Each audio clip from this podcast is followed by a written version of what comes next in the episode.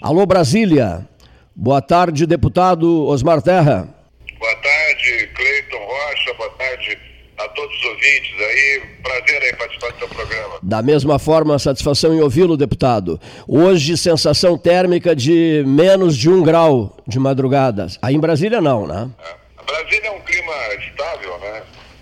Brasília não faz mais que 28 graus durante Sim. o dia e nem menos que, que 22 e de noite é 14 a 12 graus. Então é sempre o ano inteiro, assim. O, o... um clima muito melhor que daí, né? É verdade. É, olha, é, vamos combinar. Olha aqui, eh, deputado, ex-ministro da Cidadania, Osmar Terra, é, todo mundo tinha um certo medo, não, acho que assim um certo medo, não, vamos, vamos alterar essa frase.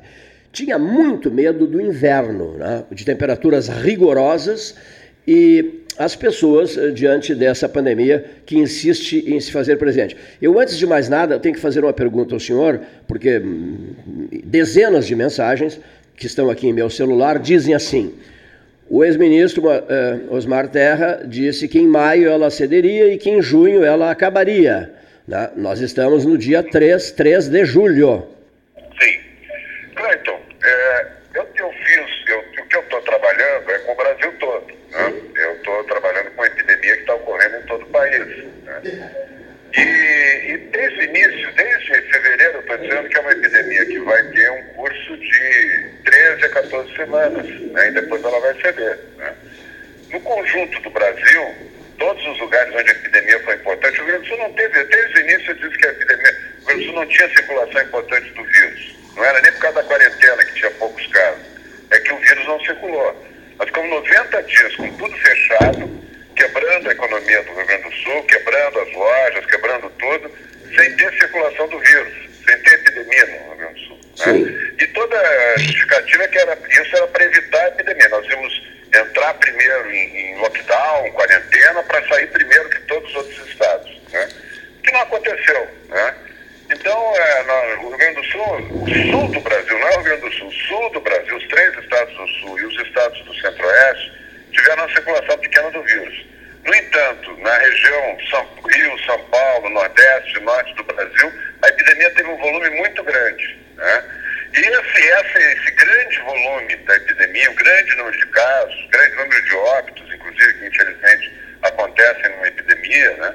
é, já cedeu né? O Brasil todo está cedendo. O Manaus esvaziou os hospitais. É, é Belém esvaziou, caiu 79% da internação em Belém. Né? Caiu, esvaziaram os hospitais em Fortaleza, esvaziaram os hospitais no Recife, esvaziaram os hospitais no Rio de Janeiro. De Janeiro, na primeira semana de maio, o pico da curva foi em torno da última semana de abril, nacional. Estou falando uma questão nacional é, foi entre a última semana de abril e primeira semana de maio. Então, a partir dali, teve uma queda muito grande do número de casos. Vou te dar um exemplo só da cidade do Rio de Janeiro. Cidade do Rio de Janeiro, no, na primeira semana de maio, teve 2.435 internações por coronavírus, que é a medida que a gente tem. Essa, a única medida que a gente tem é a internação por coronavírus, porque o resto é, depende de teste, as óbitos é, são sempre muitas semanas depois que a pessoa interna se contamina. Então, para ter uma ideia do contágio, é quando as pessoas internam. No Rio de Janeiro teve 2.435 internações no, na primeira semana de maio. Na primeira semana de junho, teve 44 internações. Olha a diferença, de 2.435 para 44. Isso é a queda, está caindo, a epidemia está tá, tá, tá indo para o fim. Né? É claro que ah, mas tem, tem, ainda tem casos, isso aí vai ter, vai ter mais casos, mais umas semanas e tal, mas o importante é que a curva caiu, a curva está terminando com a epidemia. No Rio Grande do Sul, por causa do inverno, aumentou o número de casos, mas aumentou mais ainda os, os casos, o vírus, ele vive muito melhor no frio, né? Então, aumentou do coronavírus, mas aumentou muito mais dos outros vírus. Eu não sei se tu tem os dados, eu tenho os dados das internações no Rio Grande do Sul. Os vírus de gripe sazonal, a influenza, eles estão ocupando 55% dos casos de síndrome respiratória grave nas UTIs, enquanto que o coronavírus está ocupando 45%. Né? Eles aumentaram mais do que o coronavírus. Então levaram os doentes para a UTI também. Né? Então, o Rio Grande do Sul tem esse fenômeno do inverno. Sim. Como teve pouca circulação do vírus, o inverno levantou a, a circulação. O vírus vive mais tempo fora do, da, das células, no, fora do corpo humano, né, no, no período de inverno. Mas isso também, como não há um grande volume de vírus circulando, isso é uma curva que cai também logo. Né? É, deputado. Que durante o mês de julho deve cair. Mas de... no, no Brasil está caindo. O Brasil está indo para o fim. Deputado, só me permita aqui, eh, para nós anotarmos aqui, depois isso tudo vai para vai o site, para as redes sociais e tal. Nas UTIs gaúchas, né, 55% a, a internação pelo influenza, né? mais usada, é, Sim. é do Grupo Hospitalar Conceição. Sim. Né? 55% das síndromes respiratórias agudas graves na Sim. UTI do, do, do Conceição são, que estão na UTI, são pessoas com outros vírus, não com o corona. Sim, sim. 45% é coronavírus. 45%. É claro que o coronavírus Sim. sozinho tem mais do que os outros sozinhos, mas Certo. a soma, todo inverno é assim, todo inverno as UTIs ficam lotadas, eu não fico. Pois né? é. Sempre no inverno as UTIs do Rio Grande ficam lotadas, eu sempre vi. Eu acompanhei isso há oito anos como secretário de saúde. Né? Inclusive morrem Sim. centenas de pessoas no inverno, idosos principalmente, de, de, de, de, de viroses que são de vírus que aparecem sempre no inverno. Olha aqui, eu- o H1N1. Sim. Me né? permita, me permita, me permita, deputado e ex-ministro Osmar Terra. O senhor está sendo ouvido, neste momento, na capital do Rio Grande do Sul, pelo excelentíssimo senhor, eh, um amigo nosso, que lhe admira muito, e me diz assim, Cleiton, como é que eu faço para ouvir o, o Osmar, o, deputado Osmar Terra? Eu digo, é simples. Aí eh, disse a ele, né? Eh, como é que ele deveria eh, ru.cepel.edu.br, pronto, estaria ouvindo o senhor. Ele se chama Jair de Oliveira Soares, ex-governador do Rio Grande do Sul. É, meu querido, meu querido amigo, eu gosto muito dele, admiro muito ele. Ele ouve na capital do Rio Grande. Bem, Muito bem, um grande abraço aí para o nosso governador Jair Soares. Então, eh, retomando, eh, quais são os seus prognósticos né, para o corrente mês de junho?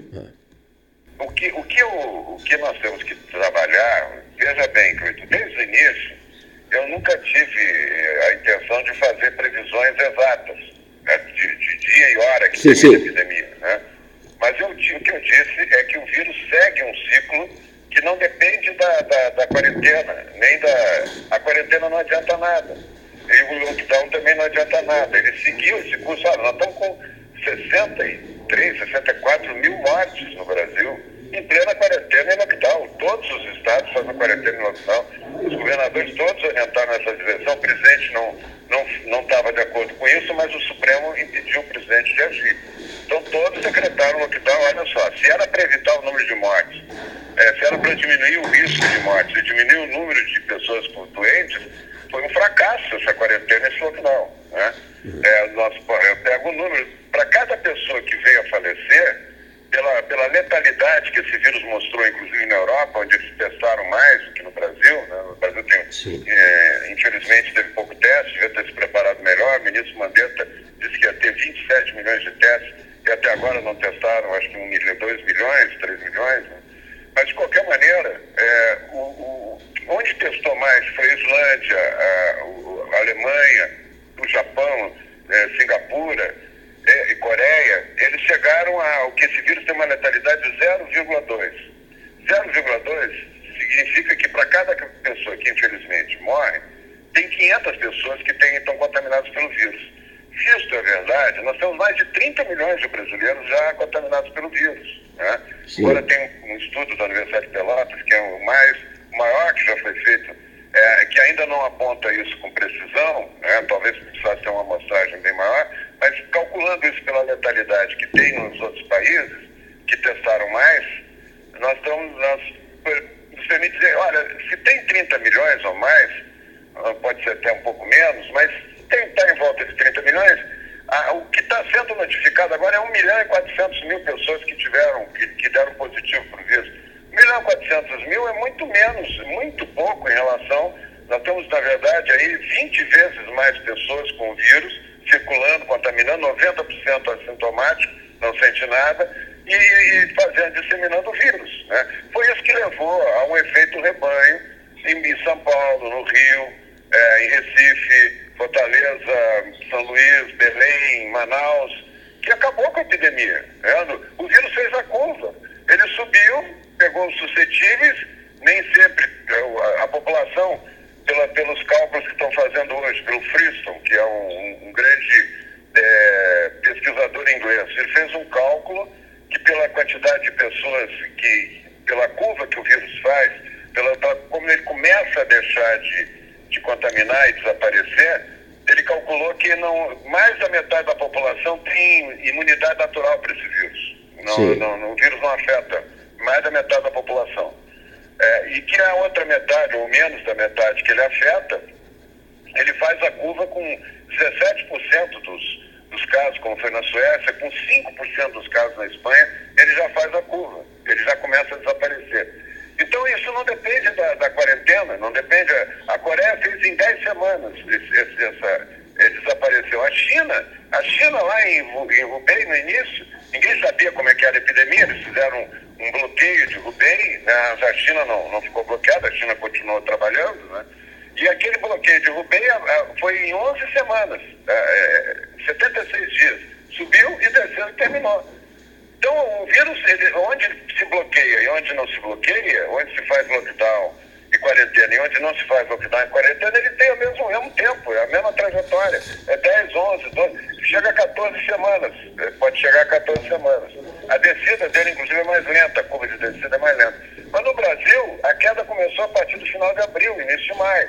Né? E, foi, e foi indo. Né? O Rio Grande do Sul, como teve pouca circulação do vírus, como teve no, em Mato Grosso do Sul, Sim. que teve muito menos mortalidade que qualquer estado brasileiro, como teve no Paraná, teve em Santa Catarina, agora com o inverno está circulando mais vírus, é isso que está acontecendo. E essa curva também deve terminar, sei lá, no mês de julho, início de agosto. Eu, eu, falo dessa, de, dessas previsões, não porque eu estou querendo acertar um número exato, mas é para dizer o seguinte, primeiro, a quarentena não, é inútil, não, não tem resultado. Segundo, que a, a, o vírus, é, é, a curva dele é agora, não é em, em, julho, final de julho, início de agosto, como o ministro Mandetta falou, que ia terminar em outubro essa epidemia. Isso não tem sentido, não, não vai acontecer. No Brasil todo ela está indo para baixo, né? E com a exceção dos estados do centro-oeste e do sul, onde circulou menos o vírus e agora com o inverno está aumentando. Mas ele, a quantidade, a população que tem no centro-oeste e que tem no sul do país, e, passível e suscetível de ser contaminada, é muito menor do que que já foi contaminado no Brasil. Por isso que a curva do Brasil está caindo. Né? Onde houve grande contaminação, está tá, tá, tá, tá indo para o fim. É isso, é isso que eu, tô, que eu tenho dito. Né? Então, no Sul, Deputado. É claro agora, nós tivemos um pico, olha, para você ter uma ideia, o Rio Grande do Sul teve uma circulação pequena e teve pequenos surtos.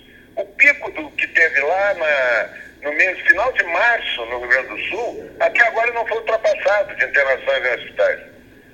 Sabia disso?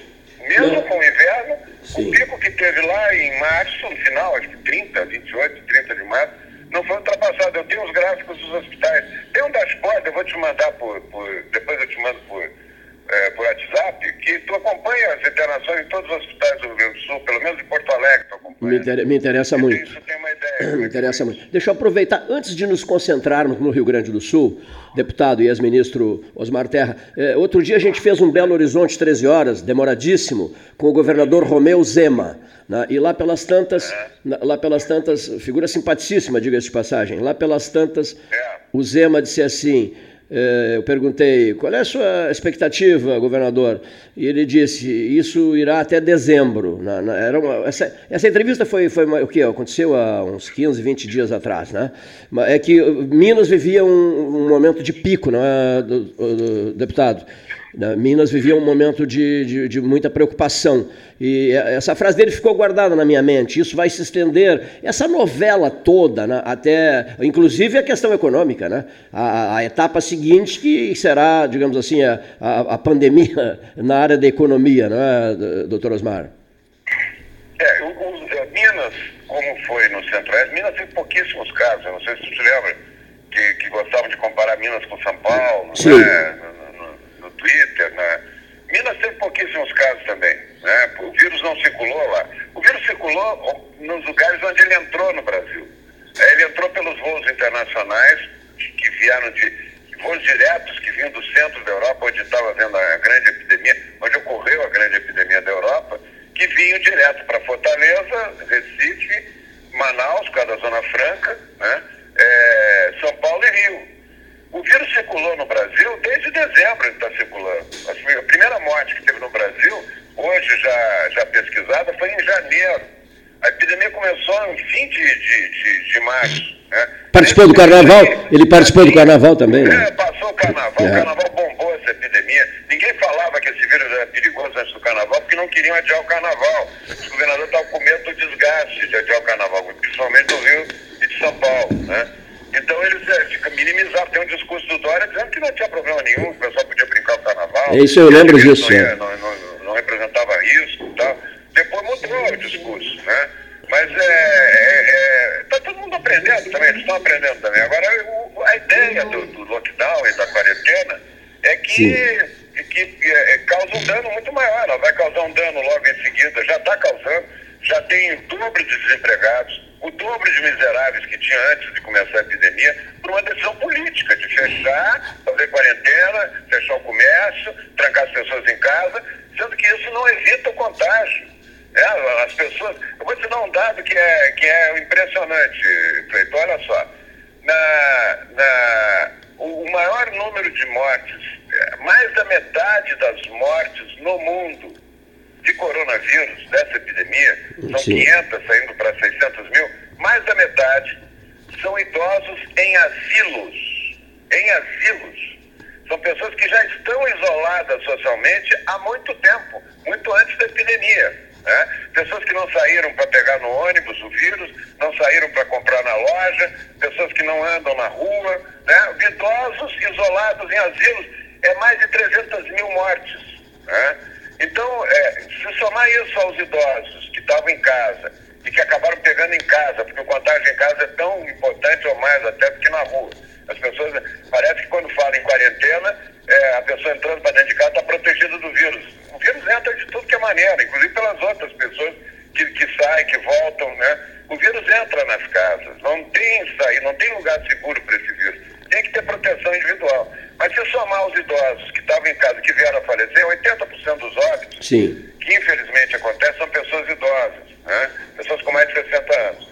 Então, se somar isso às pessoas idosas que estavam nas casas, esses 50 e tantos por cento de óbitos de idosos em asilos, nós vamos ir para quase 80% dos óbitos no mundo. São pessoas que estão em isolamento. Tu viu aquela constatação do governador de Nova York dizendo que 84% das pessoas que se hospitalizaram e que morreram em Nova York, 20 mil mortes, 84% das pessoas que estavam em hospital, que tinham morrido em Nova York, não tinham saído de casa, não, não pegaram um ônibus, não foram numa loja. Ah, não tem problema em loja. Qual é o problema? Se, se, se pode ir no supermercado, se supermercado todo mundo acha que é normal as pessoas irem, qual é o problema de ir numa loja, no shopping, no centro de Pelotas? Não tem. O risco é se tomar todos os cuidados, tem que ter um protocolo de, de, de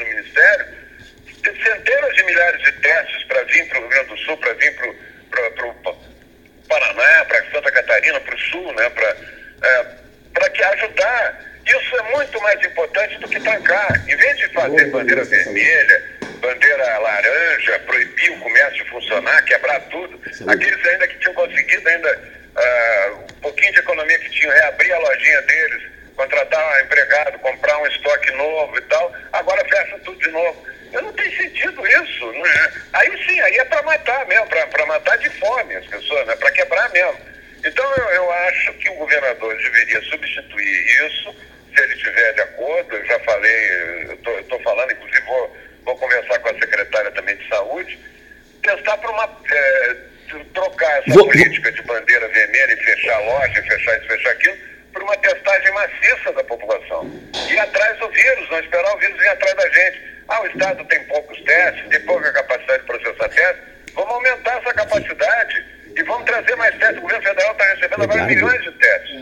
E vamos trazer para o Rio Grande do Sul e vamos acabar com essas bandeiras. E não tem sentido isso, não tem sentido fechar. Não reduz, não tem uma prova, uma evidência científica que funciona fechar as pessoas em casa e trancar o comércio. Isso é uma coisa que nunca foi feita em epidemia nenhuma. Nunca foi feita em epidemia nenhuma. É uma invenção dos ingleses. Isso. Os ingleses inventaram, fizeram uma projeção que morrer dezenas de milhões de pessoas. No Brasil ia morrer 1 milhão e 150 mil pessoas. Né? E e o Mandetta embarcou nisso, o ministro Mandetta embarcou, começou a fazer o discurso que toda a rede ia entrar em colapso e não oferecer saída. E a população em pânico, a população tá, morre de medo, se puder fica dorme embaixo da cama, nem na cama, entendeu? Porque para escapar do vírus. Criou um mito do vírus e não existe isso. Esse risco não é um risco real como pintam, né? Claro que tem que tomar cuidado, claro que tem que ter proteção, claro que tem que proteger os idosos. Os asilos têm que ter testagem semanal, tem que testar todo mundo que trabalha em asilo toda semana para evitar que o vírus entre no asilo. O vírus entrando no asilo, ele mata um monte de gente. Agora em Lajeado, por exemplo, Lajeado teve um surto no frigorífico, teve mais de mil pessoas hum. que tiveram, foram constatadas trabalhando em frigorífico em Lajeado, sabia? Sim, sim, eu sei. Mas foi testado. Se não testa essas pessoas, é, é, elas iam sair contaminando todo mundo. Mil pessoas numa cidade de 70 mil habitantes contaminam a cidade inteira. Pelo menos quem pode ser, quem não é imune, né? Naturalmente. Então, eu fui atrás, surgiu um, dois, três casos no figurino, testaram, deu mais de mil pessoas. E aí se isolaram, pronto. Isola ali 14 dias e volta para trabalhar.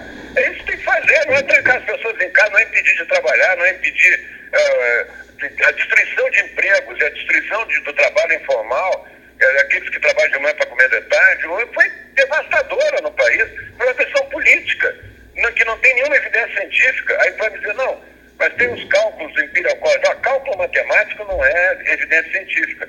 Cálculo matemático é uma, é uma projeção. Eu posso fazer um cálculo matemático aqui e dizer que é verdade. Como é que vai saber se é verdade? Tem que comparar com o mundo real. Agora dá para comparar os países que não fizeram quarentena com os países que fizeram quarentena.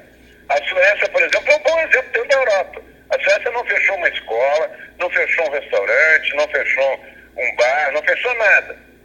E teve uma mortalidade até relativamente alta, mas muito menor que da Itália, proporcionalmente à população, muito menor que a da Espanha, muito menor que a do Reino Unido, que fechou tudo trancou tudo, liquidou com a economia do, do, do país. Aí tá, a Suécia não fechou nada.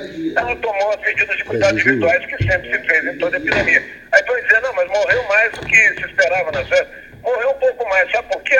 70% das mortes na Suécia foram idosos em asilos. Sim. Idosos que já estavam isolados socialmente. A única parcela da população da Suécia que estava isolada socialmente, que era um número relativamente pequeno, 70% de todas as mortes da Suécia foi nesse grupo. Quer dizer, quem saiu para trabalhar, quem pegou ônibus, quem foi para a escola e tal, não, não teve maiores problemas. Um grupo, um grupo de contágio muito pequeno, um grupo de risco muito pequeno. Isso que tá, precisa fazer. Agora, compara o resultado da, da Coreia com, com o resultado dos Estados Unidos. Compara o resultado da China, que não parou nada. Com os Estados Unidos, morreram 4 mil pessoas na China. Né? É, nós temos que pegar os bons exemplos, não os maus. Né? Agora, eu acho difícil quem desde o início disse que tinha que fazer quarentena, tinha que fazer lockdown, voltar atrás. Politicamente também é, é desgastante isso. Mas eu acho que é uma questão de grandeza. E trocar essa política de bandeira, no caso do Rio Grande do Sul, eu, eu, eu proporia ao governador trocar essa política de bandeira por uma política de testagem maciça, né, de aumentar muita, muitas vezes o número de testes no Rio Grande do Sul, principalmente nas regiões onde está tendo bandeira vermelha, né, começa pelas regiões de bandeira vermelha, você vai ver que vai, a, Coreia controlou tudo só testando. A Coreia teve 281 óbitos, com 51 milhões de habitantes. 280, a metade dos óbitos do Rio Grande do Sul, que tem cinco vezes menos população que a, que a, que a Coreia, só testando. Por que, que não pode fazer isso no Rio Grande do Sul? É, então é, são essas as questões que eu estou levantando. Muito, isso é muito mais importante do que ficar discutindo o dia e a hora que vai ter o último caso da. da... Isso é difícil de prever. Né? Deputado, eu vou propor uma coisa agora. Vamos fazer um bate-bola rápido aqui, depois a gente aprofunda mais a, a, questão das bandeiras. Bom, primeiro ponto. O senhor é grande amigo de Arita Bergman, né? O senhor foi grande amigo, eu também, graças a Deus, de ter privado com essa figura extraordinária, é, o doutor Danilo Rolim de Moura. O senhor. É, meu, meu grande amigo. Seu grande amigo, né? O senhor conviveu muito com o professor Antônio César Borges, com o Ricardo de Campos Nogueira, né? É, pessoas que têm um maior é, respeito pelo senhor e vocês mantêm uma amizade sólida há, há, várias décadas. Acontece o mesmo com a secretária, com a secretária da Saúde do Rio Grande do Sul, Larita Bergman. O senhor está projetando, digamos assim, ter uma conversa com a, com a, com a secretária Arita Bergman em nome dessa amizade que vocês mantêm há tanto tempo, deputado e ex-ministro Osmar Terra? Sim, eu, eu, tô, eu estou fazendo um levantamento eu, eu, admiro muito a Arita. Eu acho que a Arita é, é e, aí, independente de qualquer questão política, a Arita é um dos melhores quadros de saúde do Brasil. Né? Ela é uma das pessoas mais experientes que eu conheço e, e que mais. Ela foi, trabalhou comigo, né? ela, foi, ela era minha, minha, minha secretária de junta quando eu fui secretário. E ela, ela, ela é executiva de mão cheia, tocava, fazia dar todos os programas, né? Fez isso depois que eu saí, ela ficou como secretária né, no governo Ieda, deu um show de bola, ela é muito boa, ela é muito competente. Agora eu acho que a condução política não é dela, a condução política é do governador. Então eu, eu pretendo fazer chegar a ela e ao governador uma proposta, mas eu preciso ter ideia de quanto que eu consigo agora de ter. Eu imagino que nós vamos ter uma quantidade. O que, que o Rio Grande do Sul pode processar de Sim. testes? É, e, e, conseguir os testes necessários, é, aumentar a capacidade de processamento e conseguir o maior número possível de testes para o Rio Grande do Sul agora. Eu acho que isso, isso substituir essa política de, de fechamento de lojas, de quarentena, por uma política de testagem maciça da população. E de repente, e de repente, deputado, as bandeiras, é, o projeto das bandeiras, é, talvez nem tenha sido idealizada pelo governador do estado, mas por assessores. Não, eu sei disso, né? Acho que está todo mundo bem intencionado, entendeu? Eu não estou não tô criticando aqui nada. O governador está tentando encontrar uma saída, porque essa história da quarentena, ela é uma armadilha. Aí não tem tempo, não tem prazo, né? Porque 90 dias nós estamos em lockdown, em quarentena e tal, e não adiantou nada. Agora que está tendo epidemia, né? E lockdown e quarentena não, é porque o pessoal saiu um pouco mais para ir na loja. Isso, é, isso é uma desculpa. Isso não tem cabimento, isso não é, não, não tem base científica nenhuma. O, o, o, o que tem que fazer é fazer é, é, é, é ter uma ideia da circulação do vírus. O, o Pedro Alauer, o, reitor, reitor do FPEL. que eu respeito muito, né, o reitor da UFPEL. O Pedro liderou aí uma, uma pesquisa no estado, ele fez cinco, cinco amostras já a cada 15 dias, acho que faz, a cada duas semanas, faz uma, uma pesquisa para ver a, a, prevalência do vírus, a quantidade de pessoas que já têm anticorpos para o vírus. Né? O que, que deu na primeira? 0,05. É, é um número muito reduzido. Mostra que não tinha circulação do vírus. 0,05 é, é menos que uma margem de erro né, em qualquer pesquisa. Né? É, depois deu 0,1 também é muito reduzido. Depois deu 0,2, né? Depois voltou para 0,1. É, agora voltou para agora foi para 0,4. Olha, 0,4, só para tu ter uma ideia, no, no, no Pará está em, em, mais de 20% da população testando positiva. Aqui está 0,04, é 0,4. Né? Então é, é, uma, é, a gente tem que admitir isso, senão é difícil ir adiante que não circulou vírus no Rio Grande do Sul. É, essa, essa quarentena que foi feita, ela não teve efeito. O vírus, como não circulou no Uruguai, como não circulou na Argentina. Essa quarentena que fizeram na Argentina lá, lockdown e tal, não sei lá, ela teve um, teve um resultado relativo, que está aumentando o número de mortes, mas estão 90 dias nisso aí, num lugar que circulou pouco vírus. circulou pouco vírus no Paraguai. O Paraguai tem 12, 12 óbitos. Tu acha que o presidente do Paraguai é um grande sanitarista, vai ganhar o prêmio Nobel? Não, é que teve pouco vírus lá. Né? Como teve pouco vírus no Mato Grosso do Sul, que agora tem 80 casos. 27 né? óbitos no Uruguai, né? No, no Uruguai, 27 é, óbitos. 27, 27. O Uruguai, inclusive, nem fechou tudo, né? Não fez lockdown. Mas eu estou dizendo é o seguinte, é que circula pouco, o vírus não circula igual em toda parte. Quando nós tivemos H1N1 no Rio Grande do Sul, o Rio Grande do Sul foi o centro da epidemia. Foi o lugar que mais tinha. O Rio Grande do Sul, Paraná e Santa Catarina estava explodindo o número de casos. O resto do Brasil não tinha foram poucos vírus para cima, entendeu? Ele entrou pela fronteira da Argentina, foram poucos vírus para cima. Agora aconteceu o contrário, ele entrou pelo, pelo Rio de Janeiro, pelo, pelo Nordeste, pelas praias, pelo turismo do Nordeste, pelo turismo do Rio, pela, pelo comércio com São Paulo e com a Zona Franca, entraram e depois veio vindo para cá. Vieram poucos vírus, veio uma quantidade pequena de vírus. Olha, 0,4% depois de 90 dias de, de, de, de, de epidemia é muito pouco. Né? Agora, agora com o inverno isso aumenta, aumenta natural. Esse vírus ele, ele sobrevive melhor fora do corpo no inverno, vai aumentando, vai ter um surto, como tem um surto de influenza. Está tendo um surto de influenza junto com um surto de coronavírus. Tanto é que a maior, a maior parte dos, da ocupação dos leitos, por exemplo, do Hospital Conceição, hoje, durante todo o mês de junho e hoje, 55% é influenza, rinovírus, os vírus que dão pneumonia, que podem matar também no inverno, e, e 45% é coronavírus. Né? Então tem uma competição, inclusive, do, do, dos vírus né, no, no inverno. É, isso é normal todo inverno. Ou será que algum ouvinte aqui deixou de ver um programa na televisão falando da falta de leitos de UTI no inverno gaúcho? Sempre acontece, sempre acontece.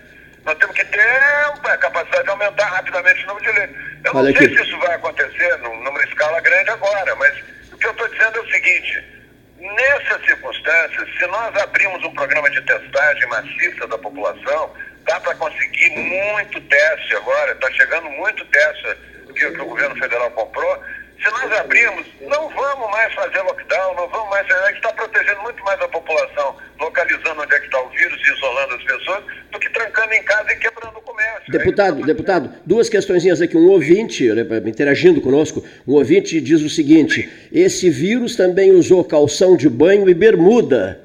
Né? no período do verão, né? É. Bom, o outro ouvinte diz assim: deliciosa a avaliação sua de que, no caso do Paraguai, em função dos números é. paraguaios, o excelentíssimo senhor presidente do Paraguai receberia o, o, o, o prêmio Nobel de Medicina. O prêmio Nobel. Não tem, o vírus circula pouco. Quando o vírus circula pouco é uma barbada, né? É, realmente, é, infelizmente, teve mortes. Né? Eu sempre acho uma tragédia a morte de uma pessoa. Mas não, a epidemia causa isso. Agora, comparar é importante. Olha, eu, eu dou um número que é assustador. Não sei se eu já falei da outra vez que eu te dei uma entrevista aí, mas o Ceará sozinho, só o Ceará, tem mais casos de óbitos e, e de, de, internação hospitalar que o Rio Grande do Sul, Paraná, Santa Catarina, Mato Grosso, Mato Grosso do Sul, Goiás, Distrito Federal, Paraguai, Argentina e Uruguai juntos. Ah, vamos. Junta tudo que tem. O senhor fala, o senhor fala, o senhor está falando, o senhor, tá, o senhor fala muito rápido. Aqui. O senhor fala muito rápido. É. Rio, Rio Grande do Sul, Paraná, Santa Catarina os três estados do sul, Sim. Tá? Os, os, os, três estados do, do, do, do centro-oeste, mais o Distrito Federal, tá? que é Mato Grosso do Sul, Mato Grosso, Goiás, e o Distrito Federal, são sete unidades da Federação Brasileira, mais Uruguai, Argentina e Paraguai. Soma tudo, não dá o que deu no, no, no Ceará. Meu Deus. Sabe por quê? Porque o Ceará teve uma grande epidemia, o vírus circulou muito lá antes de começar a epidemia, inclusive. Tinha turista contaminado circulando no, no, no Ceará em dezembro, hum. em janeiro, em fevereiro. Né? Os voos só foram interrompidos na, em março, os voos para Milão. É voo direto para Milão, eles iam do centro da, da, do contágio na Europa para o Ceará.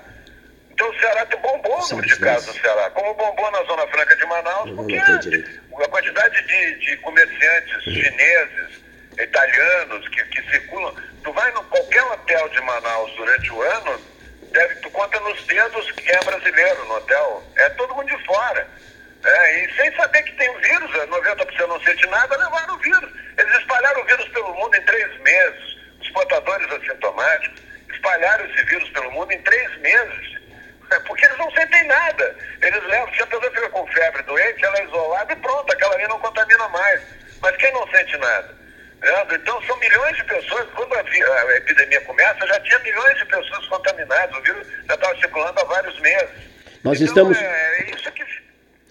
Nós estamos ouvindo o ex-ministro Osmar Terra, da Cidadania, deputado federal, falando de Brasília, o debate 13 horas da Católica de Pelotas, ano 42. Debate de rádio mais antigo em AM no país. Bom, deixa os, mais antigo do país, levantamento feito por João Saldanha quando nos visitou aqui no passado, no, final dos anos 80.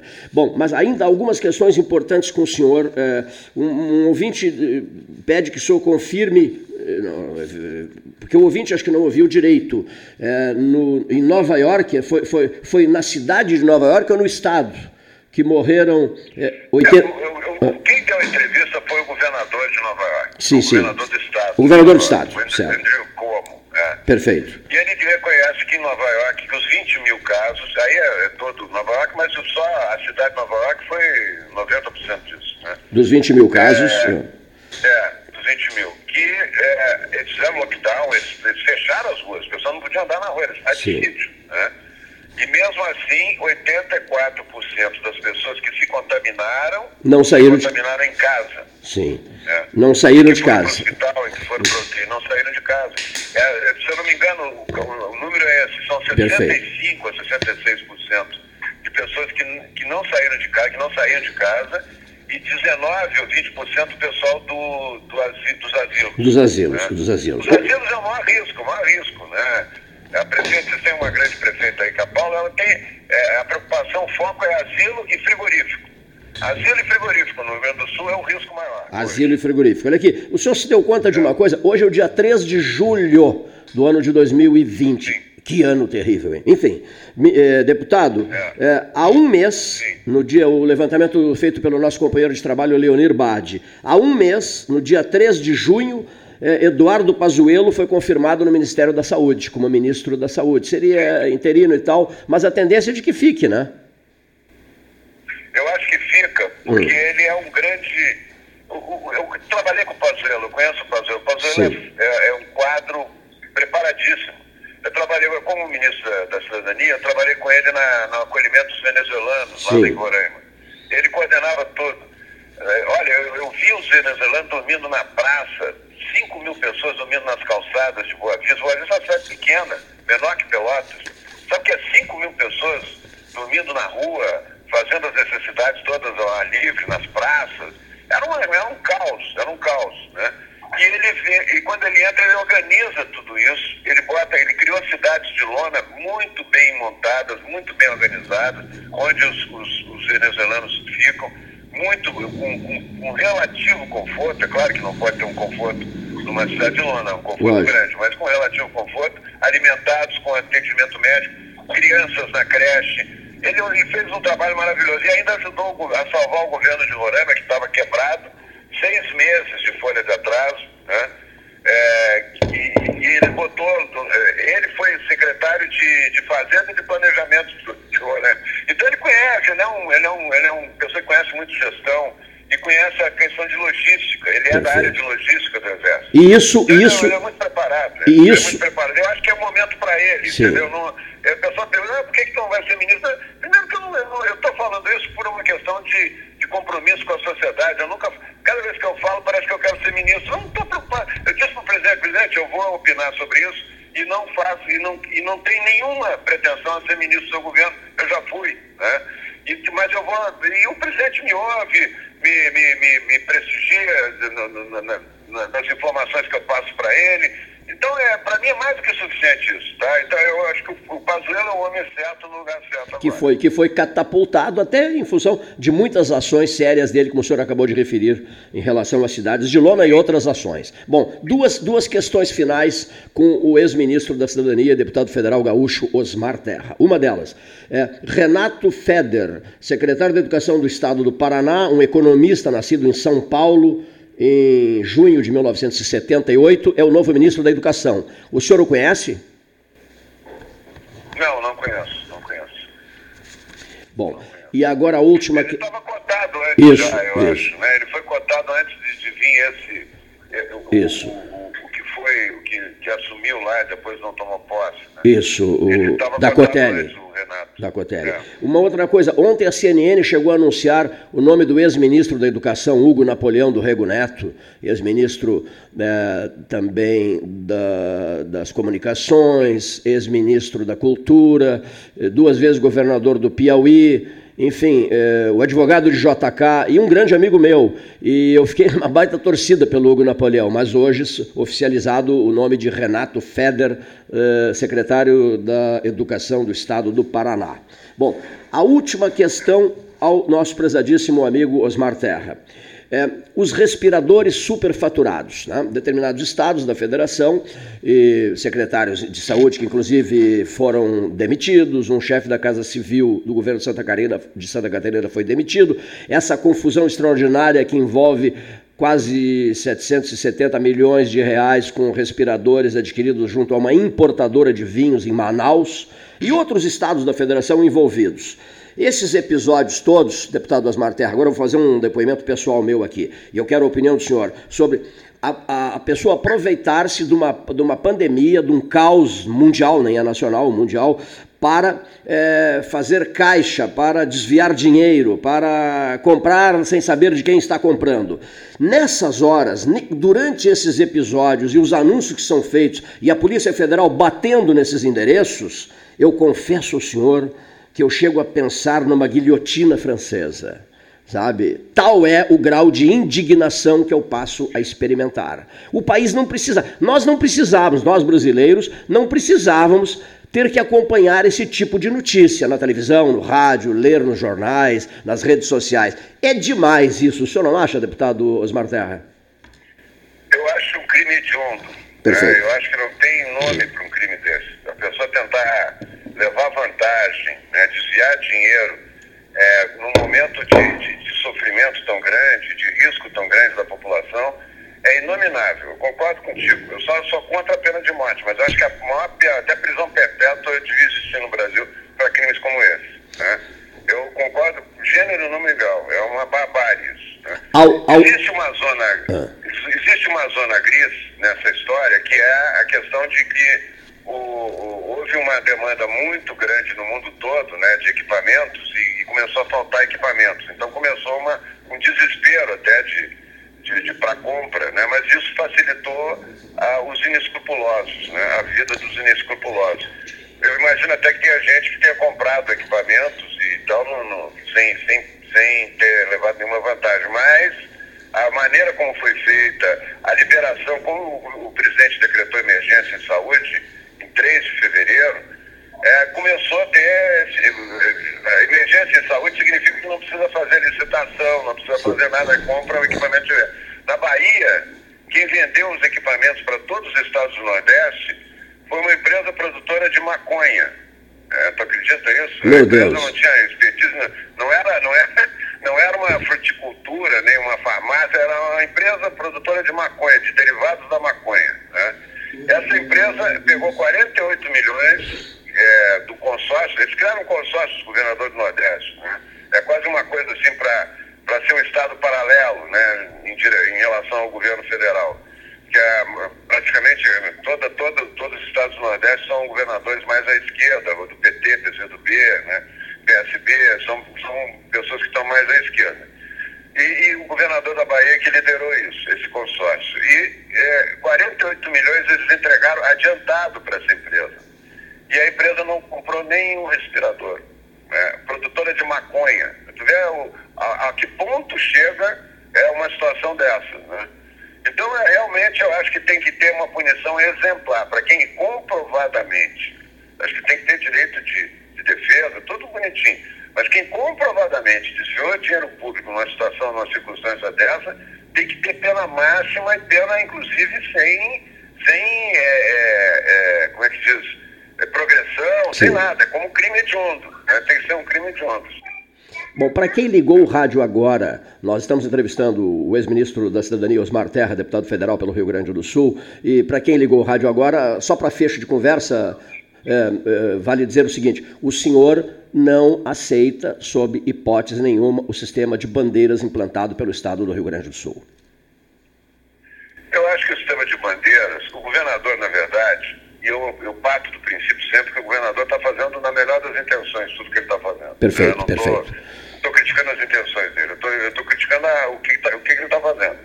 É, primeiro, a quarentena e o lockdown não tem justificativo. Né? Foi, foi, foi, foram, pegaram carona no medo e na pesquisa de opinião pública, que dizia que o povo estava muito assustado, que queria medidas radicais e tal, tomou as medidas. 90 dias de quarentena e, e, e lockdown é, e com o discurso de que ia, ia, ser o primeiro estado a entrar em quarentena e lockdown para ser o primeiro a sair. E está aí a situação. Os outros estados todos estão saindo já, já estão voltando à vida normal, né? o Rio de Janeiro já está voltando ao normal, São Paulo aos poucos está voltando ao normal. E o Rio Grande do Sul é, pedindo mais 15 dias de lockdown, né? mais 15 dias de quarentena. O governador está pedindo 15 dias várias vezes, eu não sei se vocês observaram isso, né? Ah, quando começou era para ser em 20 dias, 30 dias, depois mais 15 dias, mais 15 dias. É, é um saco sem fundo, isso não tem saída. O governador acaba entrando sem querer, entrou numa armadilha que ele não sabe como sair. Quando que vai, quando que vai ser possível as pessoas voltarem à vida normal? Se a cada 15 dias tem que, tem que, tem que decretar lockdown. E aí vem a bandeira, o sujeito fica na bandeira amarela lá, faceiro, pode abrir a lojinha dele e tal. Dali a uma semana, bandeira vermelha. Fecha tudo. O número de leitos de UTI, ele nunca vai ser suficiente numa epidemia, nunca está previsto para dar conta de toda a epidemia, nunca, em lugar nenhum do mundo. Né? O Brasil tem mais leitos, tem o dobro de leitos por habitante do que tem a Itália, por exemplo. Né? E mesmo assim, alguns estados, Manaus teve um estresse, é, lá em Ceará teve um estresse, é, Rio teve um estresse, né? São Paulo já não teve, que tem uma rede grande. O Rio Grande do Sul tem uma grande rede de UTI. O Rio Grande do Sul tem mais de 1.700 leitos de UTI. Quando nós tivemos a epidemia do H1N1, nós aumentamos, e a Rita, inclusive, me ajudou, a atual secretária, muito nisso, nós aumentamos em 30% os leitos de UTI em três semanas. Né? Então, se precisar fazer um, um aumento, nunca precisava ter fechado o estado todo para dizer que era para ter tempo de aumentar o número de leitos para enfrentar a epidemia. Né? Isso está ali, ó, 90 dias e agora está dizendo que precisa mais 15 dias de lockdown. O governador tá no, ele, ele, entrou numa armadilha que ele, não, ele, não, ele tem dificuldade de sair. O que eu estou querendo, é, é, o que eu estou propondo publicamente é uma saída. É, que em parceria com o governo federal, que, que não está sendo ouvido pelos governadores, né? mas em parceria com o governo federal, de se trocar essas bandeiras por uma testagem maciça da população, é, pelos cuidados, todos os procedimentos que se tinha no tempo da H1N1. Tu te lembra disso, né, Cleiton? Te lembra? Sim, lembro, lembro. Nós tínhamos, as pessoas se protegiam, andavam na rua com máscara, guardavam distância, as lojas funcionavam com higienização, é, álcool gel na entrada, álcool gel na saída. Isso protege. Isso devia ter no supermercado também mais rigoroso né, do que está tendo agora. Devia ter em todo quebrou o protocolo, não, não tem higienização, fecha. Deve-se evitar aglomeração, deve-se evitar festa, deve-se evitar. Mas o, o, o, dia a dia da economia não, não precisa parar, nunca precisou. Eu, eu pergunto, quantas pessoas tem em Pelotas contaminadas? Hein? Tu tem ideia do número, não? Ou podemos fazer uma suposição? Vamos. Deve ter 500 pessoas contaminadas com positivas do vírus. Vamos supor que seja mil, mil pessoas que deu positivo eu te garanto, te garanto que não, não tem 5% que pegou isso na, na, andando no comércio agora quando abriu a bandeira, fechou a bandeira. Quando teve, pôde, pôde andar no comércio, não teve 5 pessoas, 5% que pegou. A maioria pegou em casa. Eu faço, eu aposto com quem quiser. A maioria das pessoas que pegaram o vírus em Pelado pegaram em casa. Foi contaminação de família inteira. Né? É, não adianta fechar, não precisa fechar. Não reduz o número de doentes. É, as pessoas têm que aprender a tomar as medidas, tem que ter um protocolo até para dentro de casa, protocolo para o frigorífico, protocolo para a indústria, para o comércio, para a área de serviço, para as escolas. As escolas nunca deviam ter fechado, pelo amor de Deus. Nós abrimos as escolas no meio da epidemia do H1N1 e não aumentou nenhum caso, não, não, não aumentou mais que estava aumentando fechada a escola. A escola não chegou a fechar 15 dias, depois nos arrependemos é, e reabrimos as escolas no meio da epidemia e não, e não teve piora nenhuma, não agravou nada.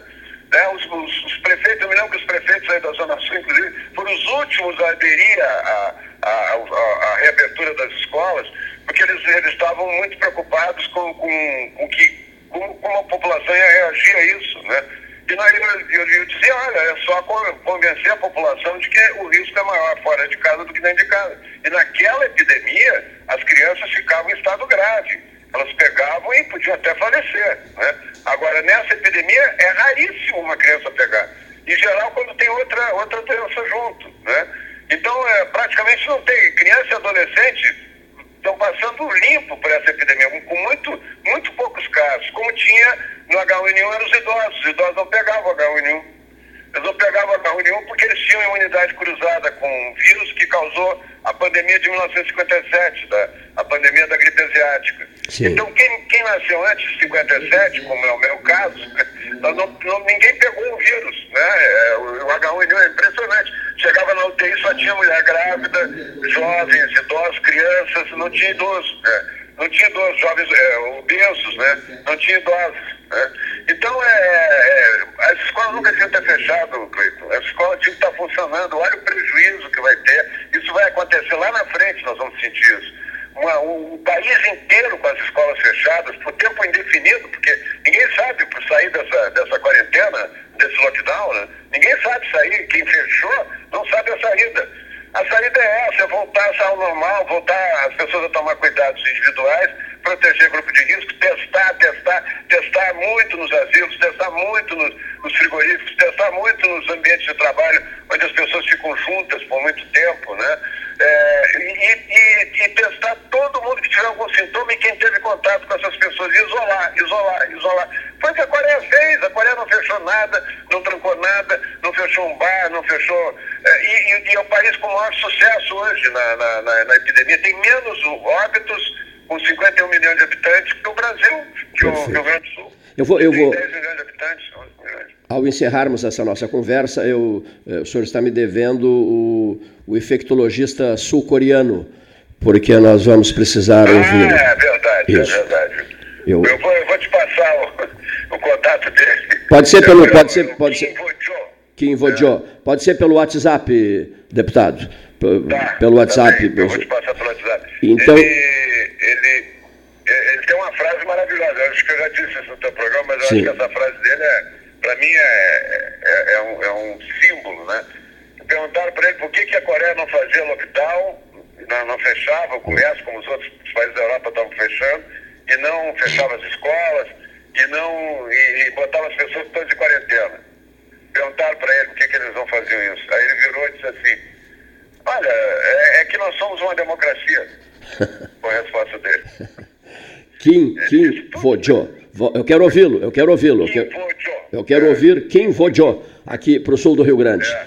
Receba os, os agradecimentos da mesa 13 horas por essa conversa franca, aberta. O senhor que, é, inclusive, está é, dando dicas, recomendações, e tem no governo do Estado uma grande amiga, que é a secretária de Estado da Saúde, Arita Bergman. Receba o nosso abraço. Muitíssimo obrigado, deputado Osmar Terra. Eu que agradeço. Para ti, para todos os ouvintes, Cleiton. Sempre é um prazer aí participar do teu programa. Um grande abraço. Outro para o senhor. Gratíssimo, gratíssimo. Deputado Osmar Terra, ex-ministro da Cidadania, ex-ministro de Estado da Cidadania, conversando com a turma do 13.